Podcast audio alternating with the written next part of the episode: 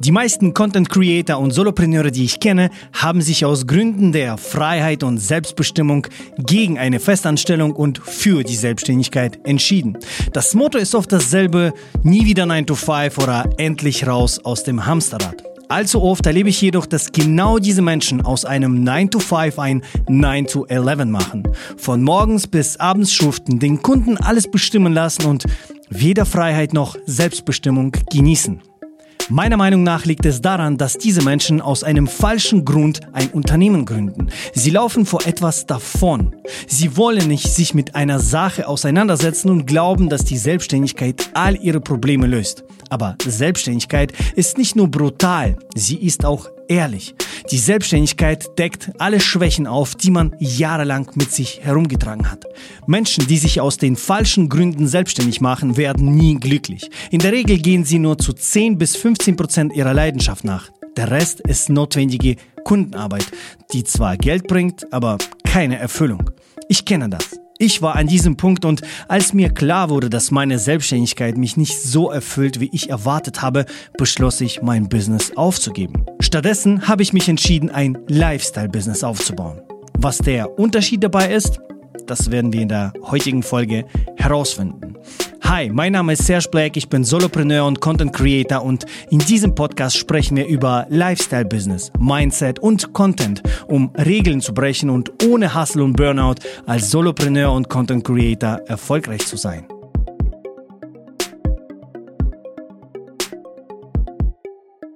Kennst du diesen Spruch selbst und ständig? Ich glaube, das haben Selbstständige erfunden, die ihre Selbstständigkeit hassen, aber Angst haben, wieder in die Anstellung zurückzukehren, weil sie denken, dass man sie dafür verurteilt. Und dann leiden sie ihr Leben lang, machen ihren Job schlecht und zerstören somit den Ruf der Selbstständigen. Einfach nur unglaublich.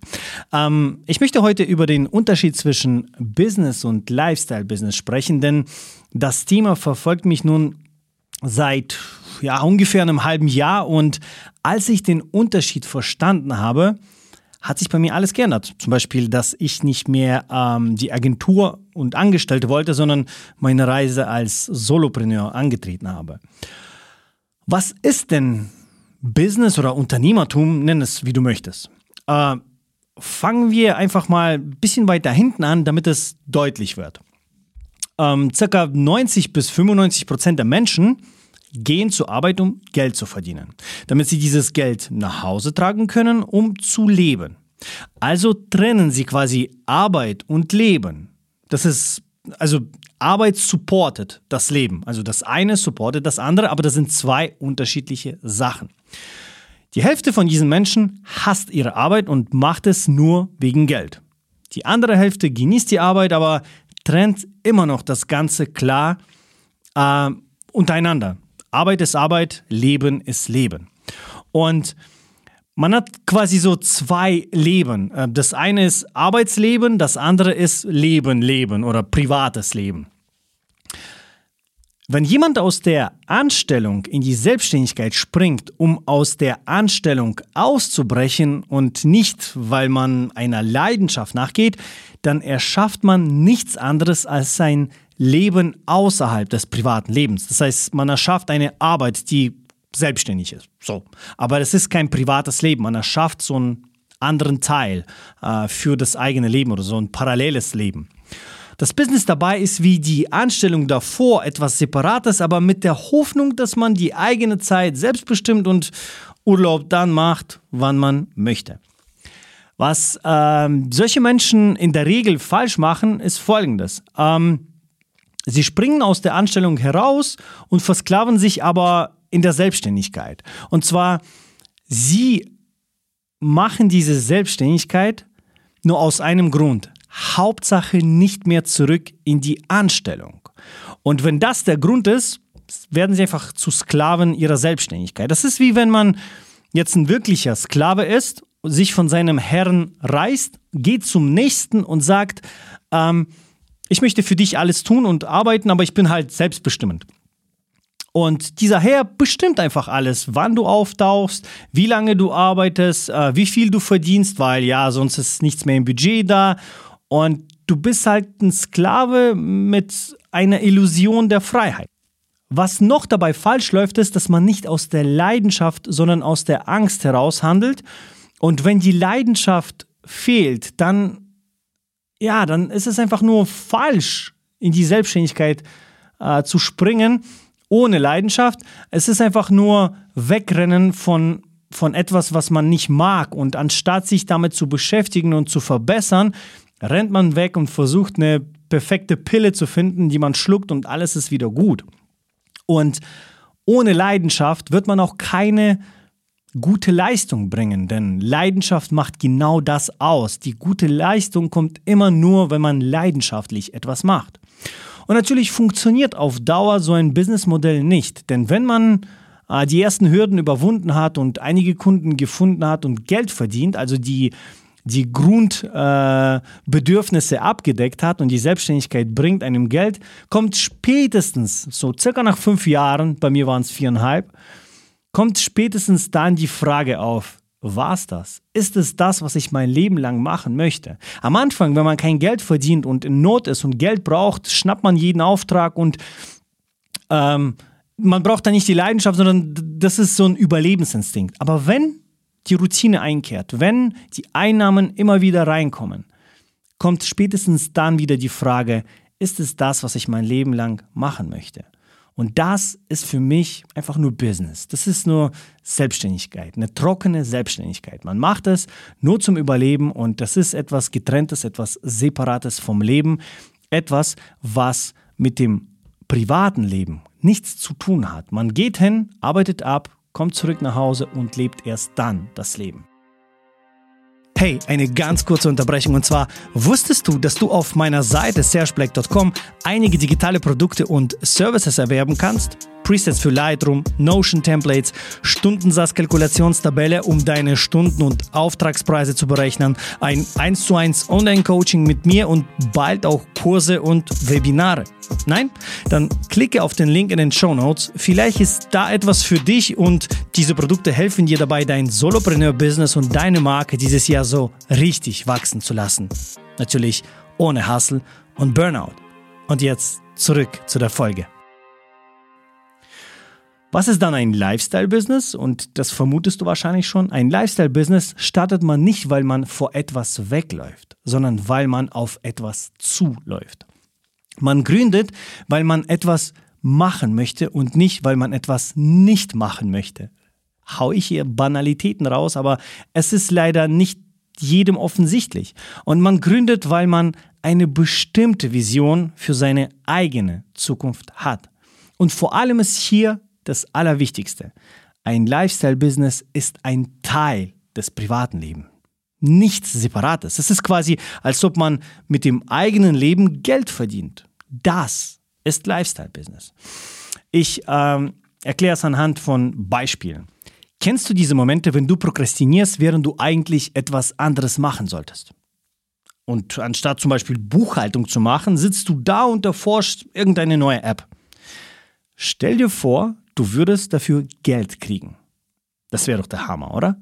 Als Beispiel, man könnte Apps-Reviews auf YouTube machen und dafür Geld kriegen, einen Channel aufbauen, äh, Sponsoren finden oder Sponsoren finden dich selber und man könnte dafür Geld kriegen. Das wäre eine Art von Lifestyle-Business. Oder sagen wir, du fotografierst gerne Tiere im Wald. Wie cool wäre es, wenn du nicht, äh, weil du dich mit der Kamera auskennst, Business-Porträts machst, sondern wie cool wäre es, wenn du für diese Fotos Geld kriegen würdest?